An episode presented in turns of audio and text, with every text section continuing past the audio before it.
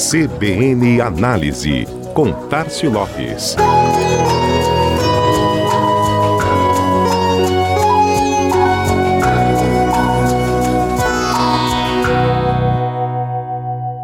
Ele vai completar quase 40 anos de história. Surgiu lá na década de 80 como uma ferramenta para conquistar e manter o relacionamento com os clientes. Foi ganhando capilaridade ao longo dos anos e alcançando praticamente todas as classes sociais com a democratização do acesso aos aparelhos e a popularização dos celulares. Mas terminou ocupando tanto espaço no dia a dia das pessoas que acabou se tornando chato.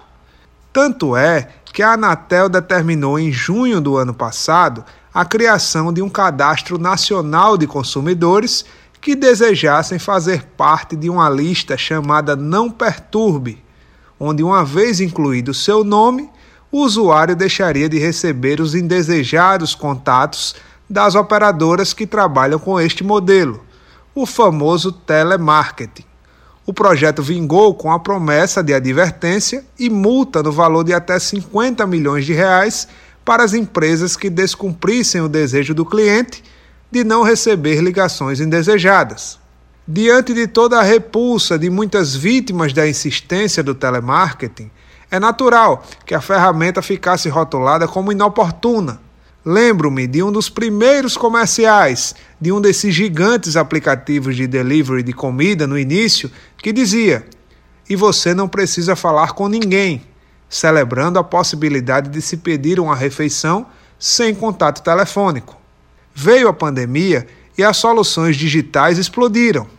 E-commerce bombou, vendas por WhatsApp, Instagram, aplicativos próprios e tantos outros recursos Será que o Covid-19 e a aceleração das vendas online ajudaram a decretar a falência do telemarketing?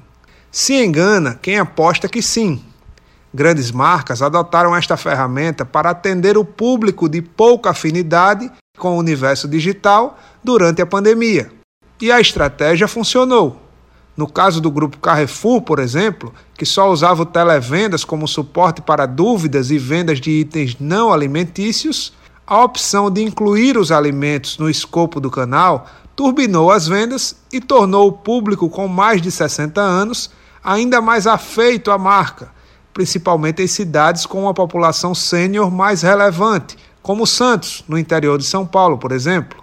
Já a Chili Beans, marca focada no público de 18 a 35 anos, que nunca havia implementado esse tipo de estratégia, criou o Telechile, e vinha realizando 70 contatos diários por colaborador por dia, enquanto os shoppings estavam fechados, e observou os resultados do telemarketing aparecerem, com ainda mais eficiência entre o público idoso e aqueles menos familiarizados com os canais digitais.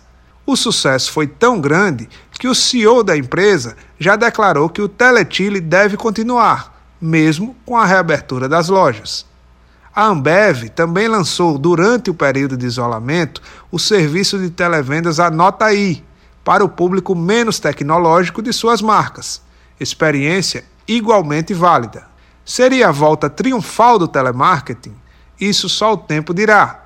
O que fica por enquanto é a lição de sempre. A melhor experiência de compra e de comunicação é aquela que entende e atende o cliente. Além de que a marca multicanal é a que está em todos eles, inclusive os mais tradicionais. Afinal, você pode montar o modelo mais high-tech que existe, mas quem decide como e por quem quer ser atendido é o consumidor. Este foi mais um CBN Análise. Tássio Lopes, da Chama Publicidade, para a CBN Maceió.